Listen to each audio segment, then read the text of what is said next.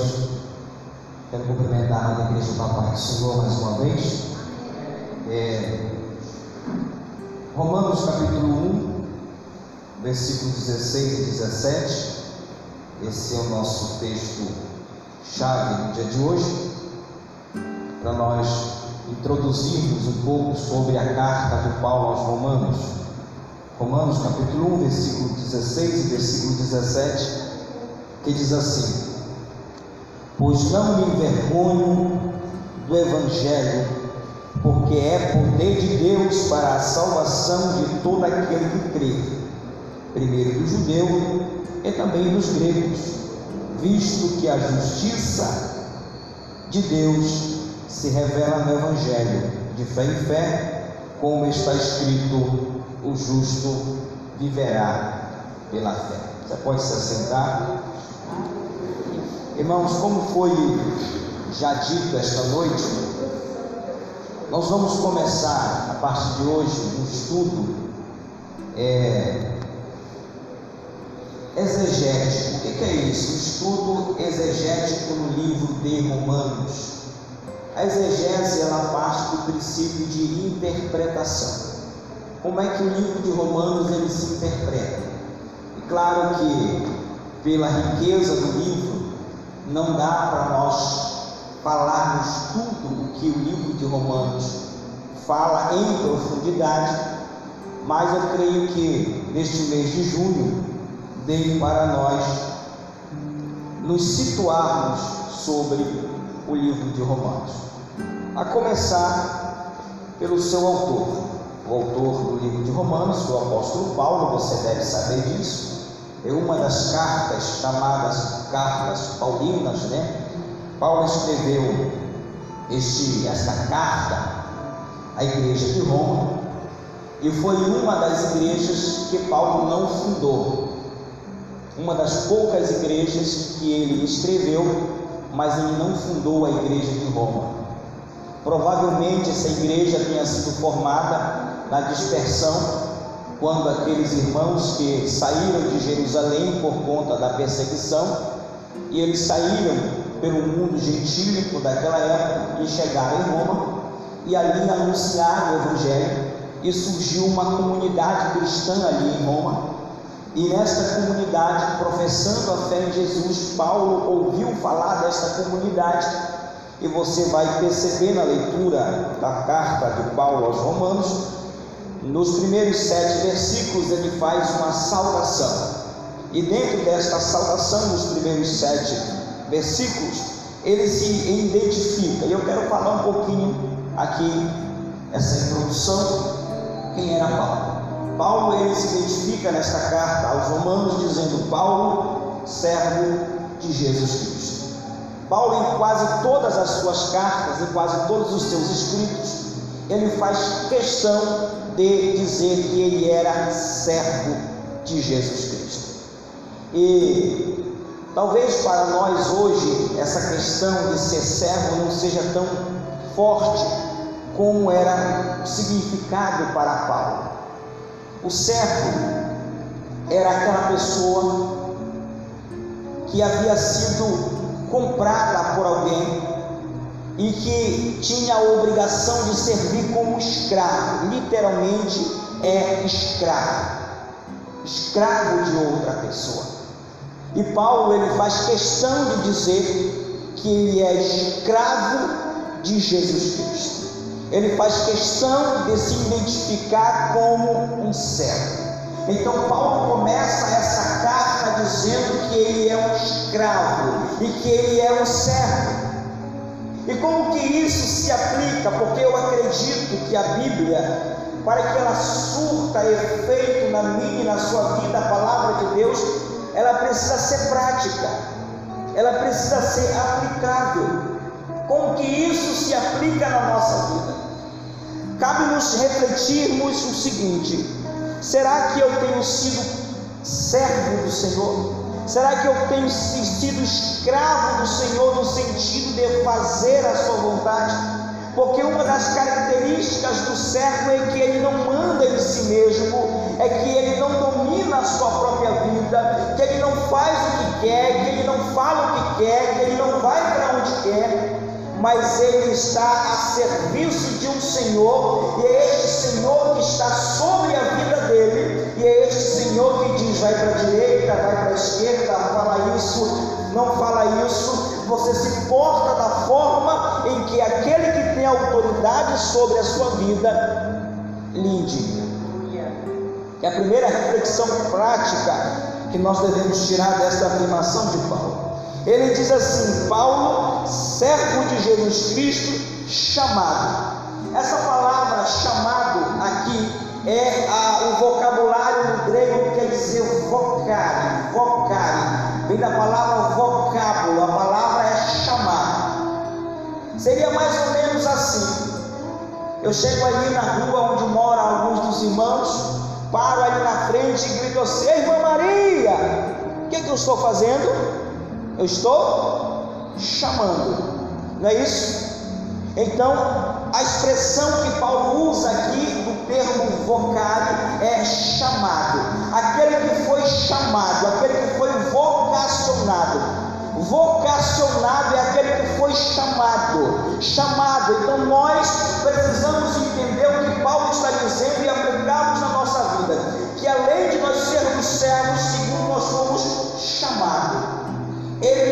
chamou. Eu não sei em que momento da sua vida aconteceu o seu chamado, mas se você está aqui é porque um dia você ouviu o chamado de Deus, a voz de Deus te chamando. Chamando para quê?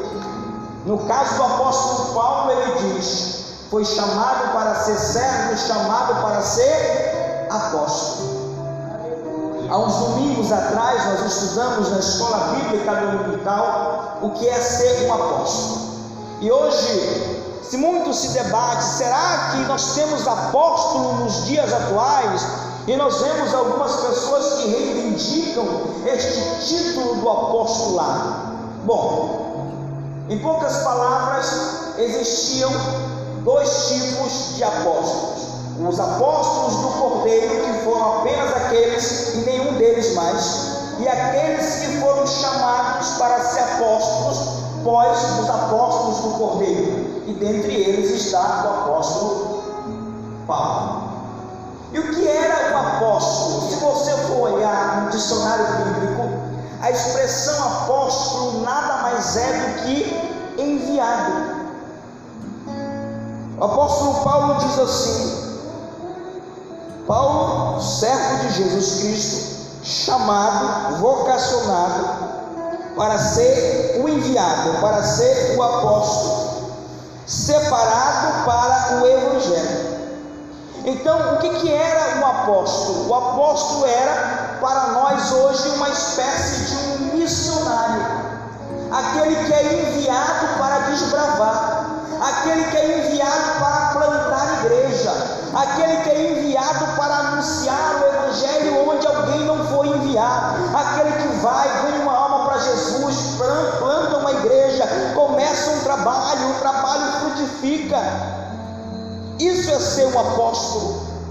Isso está mais ligado com a função do apostolado do que com, a, do que com o título de ser apóstolo.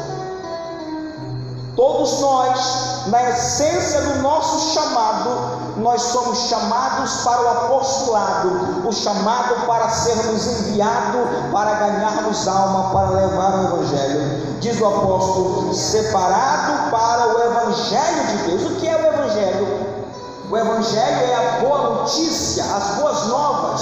Então, o que é que Paulo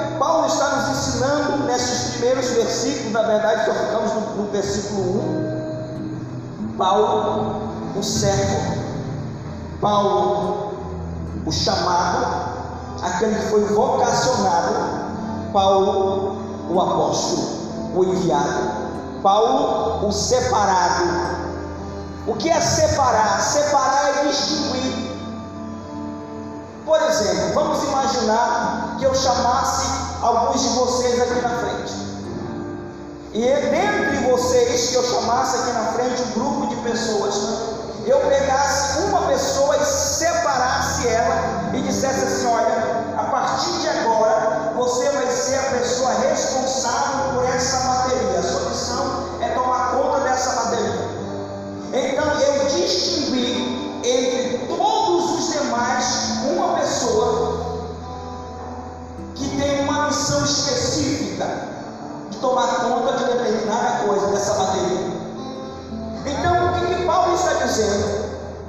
ele, como servo, que foi vocacionado, como enviado, foi separado, foi distinguido entre um grupo de pessoas para pregar o Evangelho, para levar as boas novas. E é claro, eu já vou adiantar este termo aqui, que Paulo, entre os apóstolos, ele mesmo diz, nascido fora de tempo, ele vai ser enviado para levar o Evangelho entre os gentios. Então, nos primeiros sete versículos, ele faz uma espécie de uma saudação. No versículo 8, nos dá mais algumas referências de quem era o apóstolo Paulo. E ele diz assim: primeiramente dou graças a meu Deus mediante Jesus Cristo, no tocante a todos vós, porque em todo o mundo é proclamada a vossa fé. Verso 9: Porque Deus, a quem sirvo em meu espírito no Evangelho de seu Filho, é minha testemunha de como incessantemente faço menção de vós. Então, o que é que nós descobrimos aqui nesses dois versículos? que Paulo, o servo, que Paulo, o chamado, o vocacionado, Paulo, o apóstolo enviado, Paulo, separado para o Evangelho, ele é também um homem de oração. Os dois versículos que nós lemos, na verdade, todos os versículos do 8 até o versículo 15, Paulo está fazendo uma espécie de uma oração escrita. Ele está dizendo que ele incessantemente orava por aqueles irmãos, sem mesmo visto um deles sequer. Um homem de oração. Como que isso se aplica na nossa vida prática como igreja? Que Deus está levantando ou quer levantar uma geração de homens e mulheres que entendam que são servos, não são donos da sua vida, mas entregaram a sua vida a Jesus como Senhor. Segundo, que precisa entender que houve um chamado na sua vida. Terceiro, que precisa entender que, ainda que não tenha o título de apóstolo, que para nada serve, mas todos nós, na essência, somos enviados de Deus para a missão que Ele nos deu. E quinto, que Ele nos tem separado, distinguido entre os demais para a pregação do Evangelho. E que nós precisamos cultivar uma vida de oração. Amém? E por falar em oração, tenho sentido falta dos irmãos desses dias de manhã. Tem dia que só tem dado eu e o irmão César. Mas a gente ora. Eu oro pelo César, ele ora por mim, a gente ora pela igreja. Não, saiu para trabalhar. Mas nós estamos aqui. Irmãos, nós não podemos nos descuidar das práticas espirituais. Quem é mais o apóstolo Paulo? Um homem desejoso de compartilhar o seu dom ou os seus dons com a igreja. Se você ler, por exemplo, o versículo de número 11, ele diz assim: Porque muito desejo ver-vos, a fim de repartir convosco algum dom espiritual, para que sejais confirmados no versículo 12 ele fala reciprocamente, ele fala por intermédio da fé mútua, vossa e minha. Paulo não era uma pessoa egoísta. Paulo era uma pessoa que estava sempre disposta a compartilhar o que ele tinha recebido com outras pessoas. Tem muitas pessoas que acham assim: se eu ensinar o que eu sei do César, eu vou perder o conhecimento que eu tenho. Tem muita gente que acha que se ensinar aquilo que sabe para o outro, ele vai ser inferior, porque o outro vai aprender. E no reino de Deus é diferente. Jesus nos mandou discípulos. E o que é discípulo? Discípulo é um aprendiz. E para que haja um discípulo,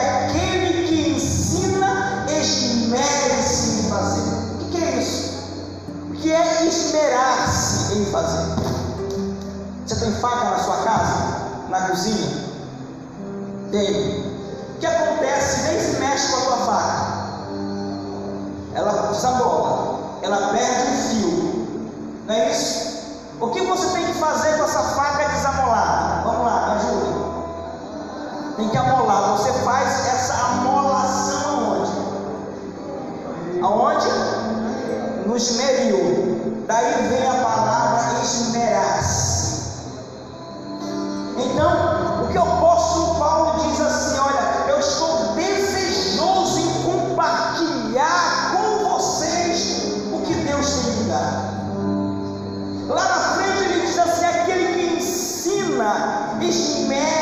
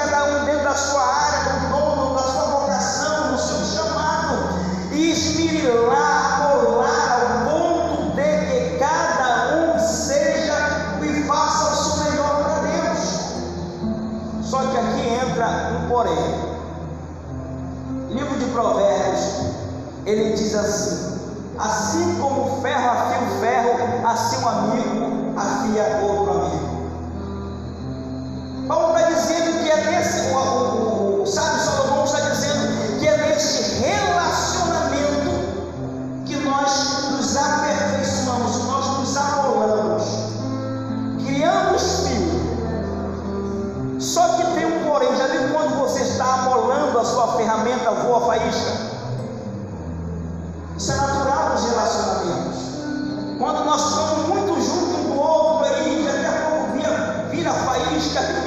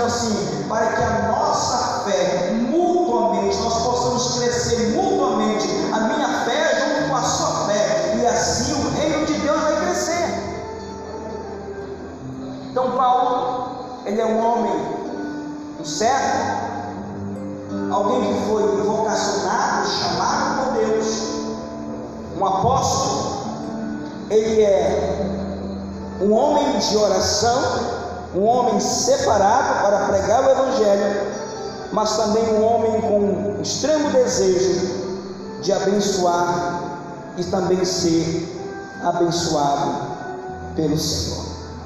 E Paulo, nesses versículos, até o versículo número 15, ele vai dizer: Olha, muitas vezes eu me organizei para ir visitar-vos, para ir ter convosco, mas ele diz assim: algumas circunstâncias não permitiram com que eu fosse ter com vocês.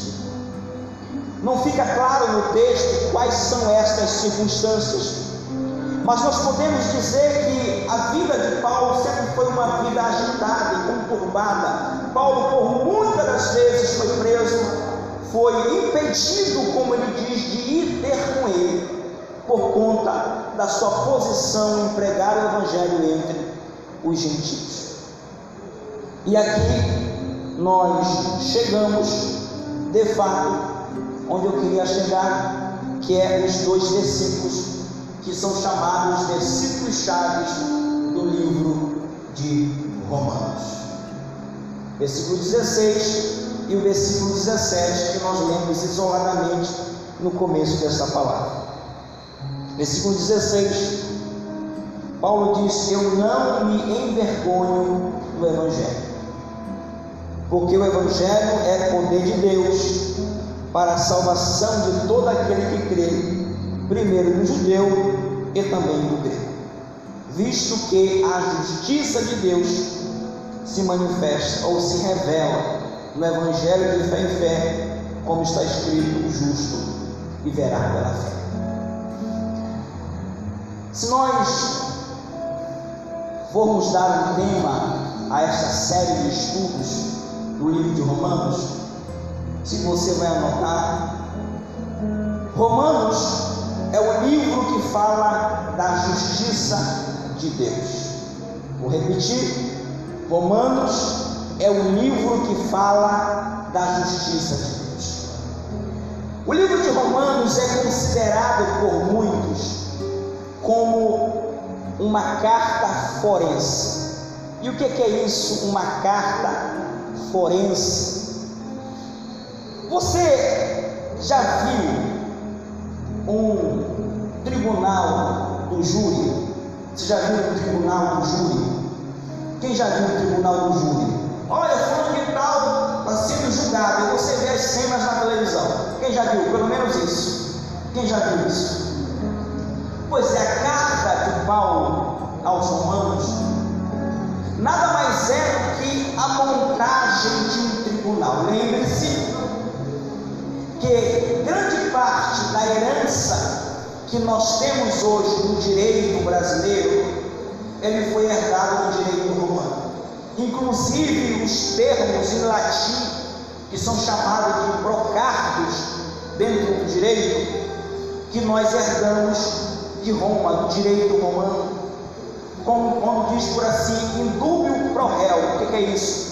Quando o juiz tiver dúvida acerca da culpa do réu, na dúvida o juiz deve inocentar o réu.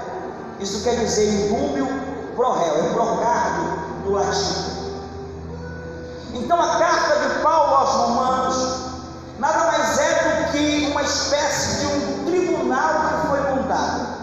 Então pense comigo no funcionamento de um tribunal, para você entender o que é a justiça de Deus. Então vamos lá. Para que haja tribunal, eu preciso ter um juiz, correto? Correto? Sim ou não? Sim. Para que haja um tribunal, eu preciso ter alguém sentado no banco dos réus, correto? Sim. Para que haja um tribunal, eu preciso ter um representante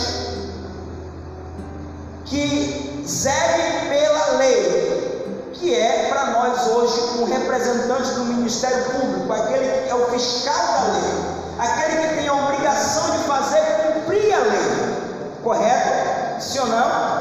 E eu tenho que ter alguém que defenda o réu, que é o chamado advogado de defesa. Então, um tribunal, a princípio, claro, tem outras coisas, mas a princípio eu preciso ter um juiz, eu preciso ter um réu, eu preciso ter alguém que represente a lei que precisa ser cumprida, eu preciso ter um advogado para defender o réu. O que, que eu preciso ter mais? Eu tenho as testemunhas de acusação, testemunhas de defesa,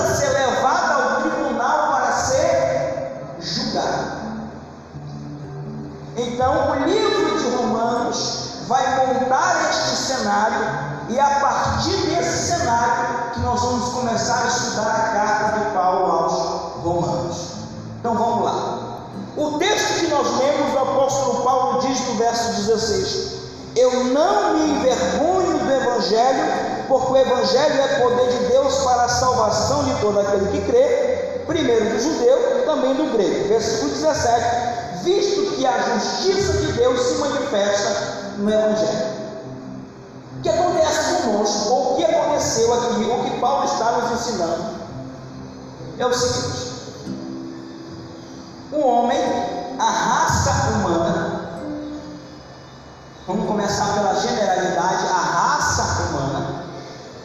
Pecou, se afastou de Deus, e Deus, o justo juiz, ele tem como obrigação de julgar segundo a, segundo a sua lei.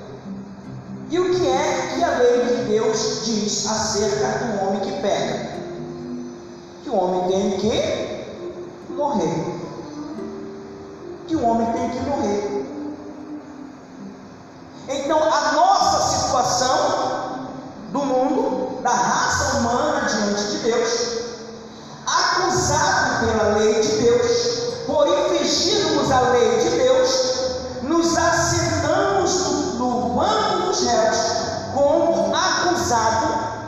e seremos condenados à morte por causa do nosso pecado. A justiça de Deus se manifesta no Evangelho. Tem muita gente que não, irmão, nós vivemos no tempo da graça, está tudo certo. Será? A mesma lei que acusava no Antigo Testamento, Já já eu conto para você. Mas o que eu preciso entender a partir de agora é que eu tenho um Deus justo, sentado no seu trono de juiz e que vai me julgar por causa do meu pecado. O Evangelho nada mais é do que isso. Um Deus justo que vai julgar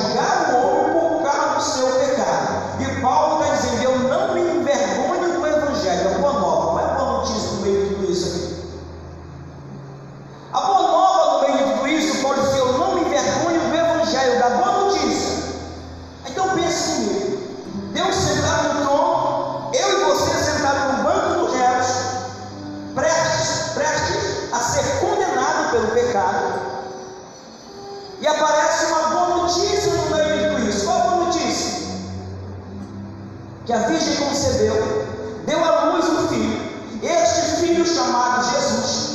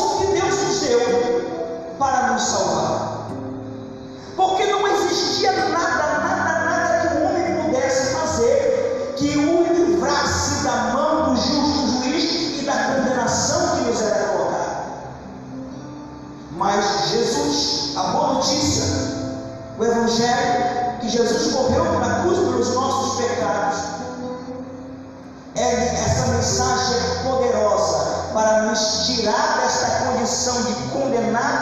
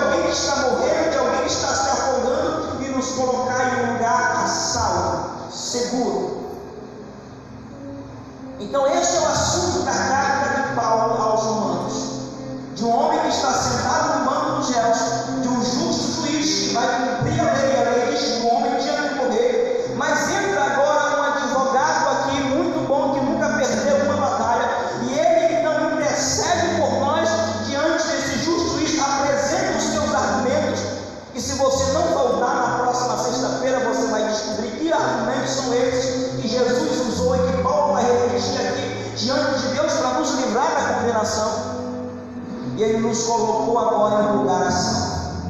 Mas vamos lá. Paulo diz: Eu não me envergonho do Evangelho, da boa notícia, que ela é poderosa para salvar o homem, para a salvação de todo aquele que crê. Então, a condição para a salvação é a fé, é o crer. Primeiro do judeu e também do grego. Então, não há distinção. Todos são alvos da salvação pela fé, visto que a justiça de Deus se revela no Evangelho. Então, o que é essa justiça? Essa justiça diz respeito a quê? Diz respeito a o homem que pecar, este morrerá. Deus não vai negociar este princípio com ninguém para agradar quem quer que seja. O salário do pecado é a morte. Então, como o homem pecou, o homem, como nós falamos, o homem, a raça humana, eu e você, e não podíamos pagar esta dívida, Jesus veio então e paga esta dívida, cumpre o requisito da justiça. Vamos pensar assim, ficar mais fácil para você. Você deve conhecer alguém que cometeu um delito penal e essa pessoa foi presa.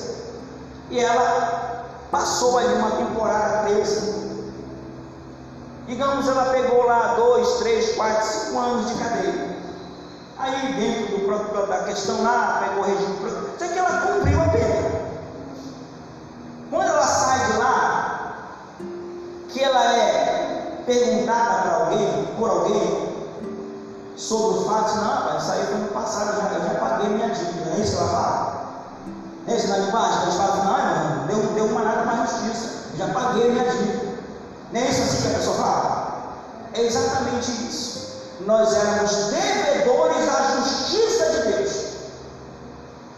Nós não conseguiríamos pagar nunca a nossa dívida. Aí Jesus vai lá e paga a nossa dívida.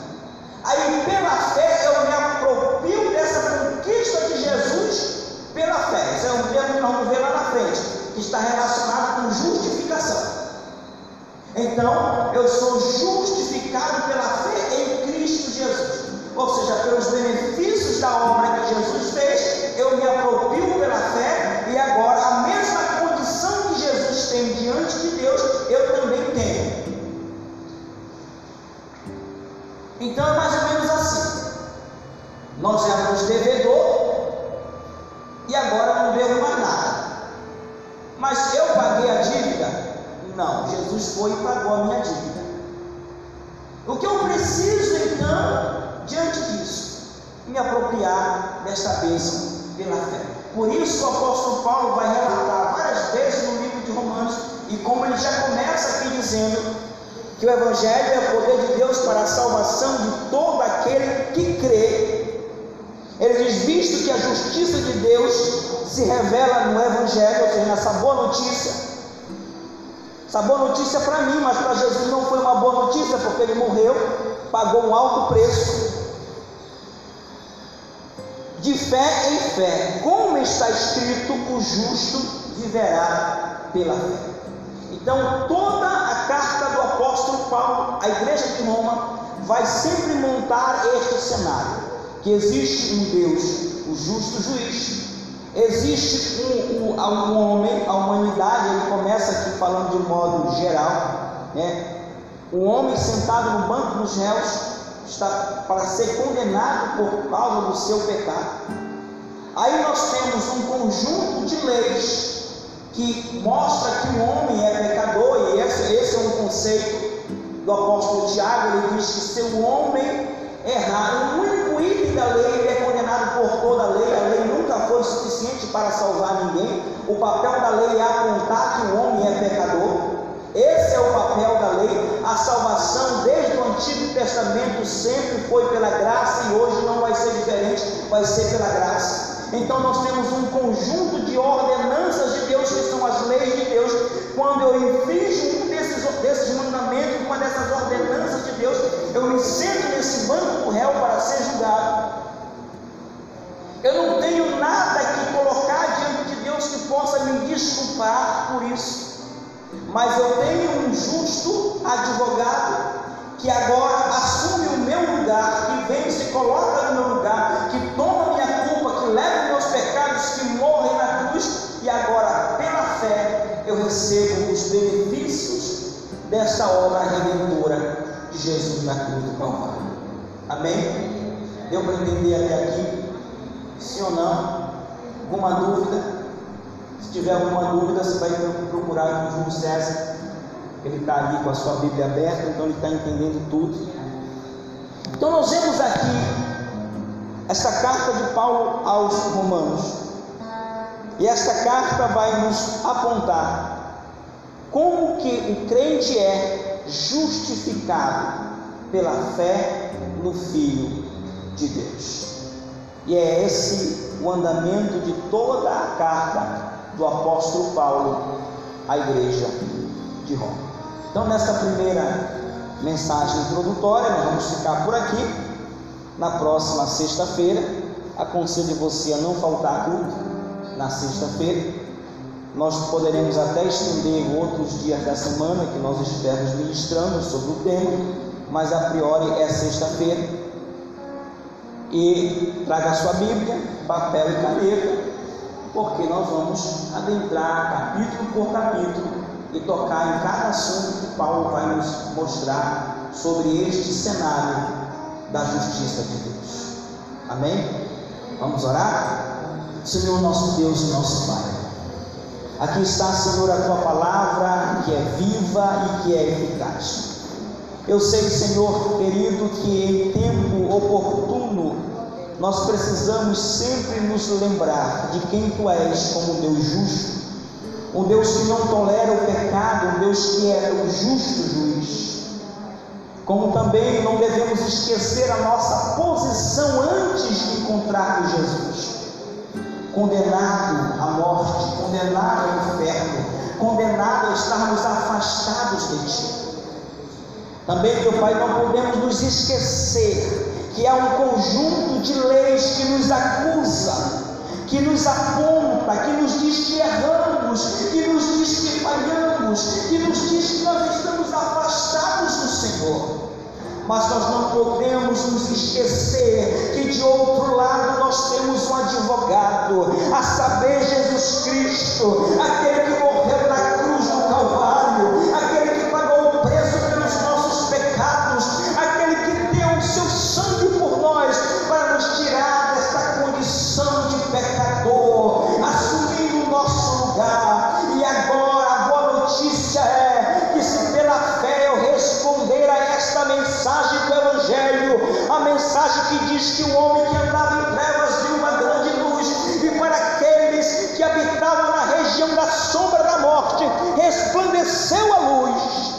Eu posso agora, pela fé, me apropriar desta promessa e posso sair das trevas para a luz, posso sair da região das trevas e me assentar no lugar que o Senhor preparou pela justiça Cristo Jesus pela fé.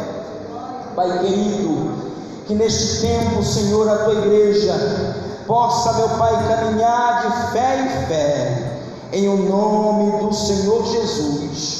É o que nós te pedimos e agradecidos somos, em nome de Jesus. Amém. E graças